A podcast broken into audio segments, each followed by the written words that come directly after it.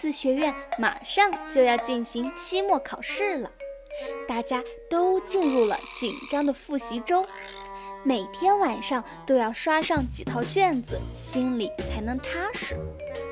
小仙儿和雷宝这两个小家伙无时无刻都在跟对方较劲。小仙儿说：“今天晚上我能够轻松做完五套卷子。”雷宝翻了个白眼，说道：“雷到我了好吗？那有什么了不起的？我今天晚上能做六套卷子呢。”小仙儿说：“我的个仙儿啊！那我能做七套卷子。”哼！两个人你一言我一语的，时间都过了大半，两个人谁都没有动笔。小仙儿说。要不我们两个就做五套卷子，看看谁做得快，谁就赢，好不好？雷宝认同了小仙儿的提议，并请求奇尼做裁判。三、二、一，开始！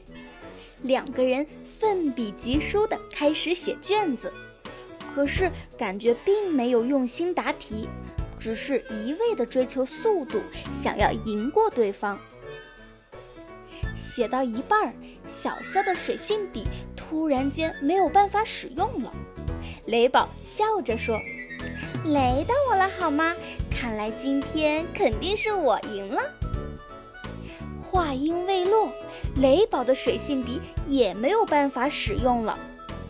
奇尼看了看自己的水性笔，也不能使用了。于是换了好多支笔都没有办法使用。看来这不是水性笔新旧的问题了，到底是发生什么了呢？这时，大家发现铅笔也没有办法写出字迹，橡皮也没有办法擦掉字迹，就连钢笔水也变成透明的了。嘎啦说：“嘎啦嘎啦，这文具界发生了什么事情吗？”怎么这些文具一个接着一个的不能使用了呢？随后，大家来到仙小道爷爷的实验室。小仙儿对爷爷说：“我的个仙儿啊！爷爷爷爷，你知道吗？我们的文具都不能用了，笔也不能写字，橡皮也不能擦字。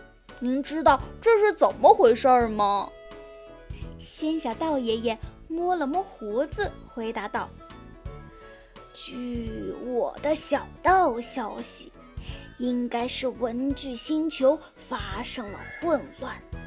不过具体发生了什么，呃，我也不清楚了。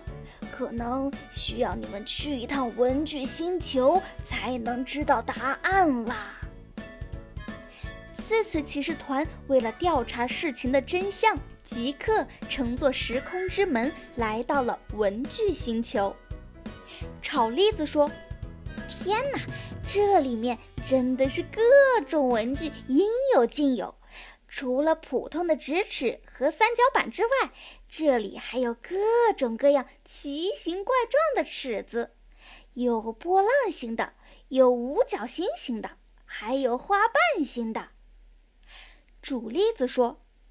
是啊，是啊，你看这里的笔也是有很多种类的，居然还有用水柱制作的笔，这个真的能用手拿得住吗？说着，主粒子用手试了一下这个水柱笔，他拿到手里的感觉很清凉，看起来它好像一直在流淌。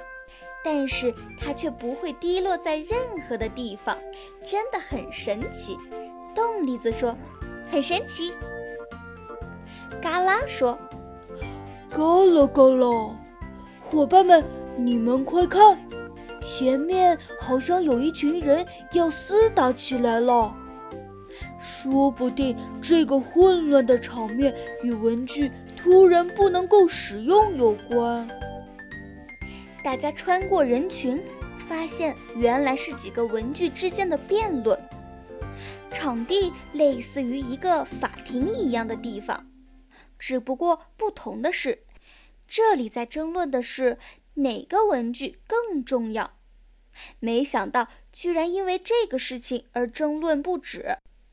法官文具盒也一直在扶额，不知道该怎么解决，才能平息这场争论。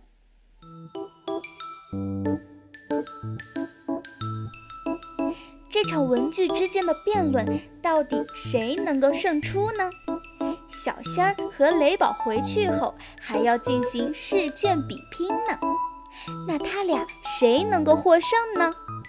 请收听下一集《文具辩论赛》。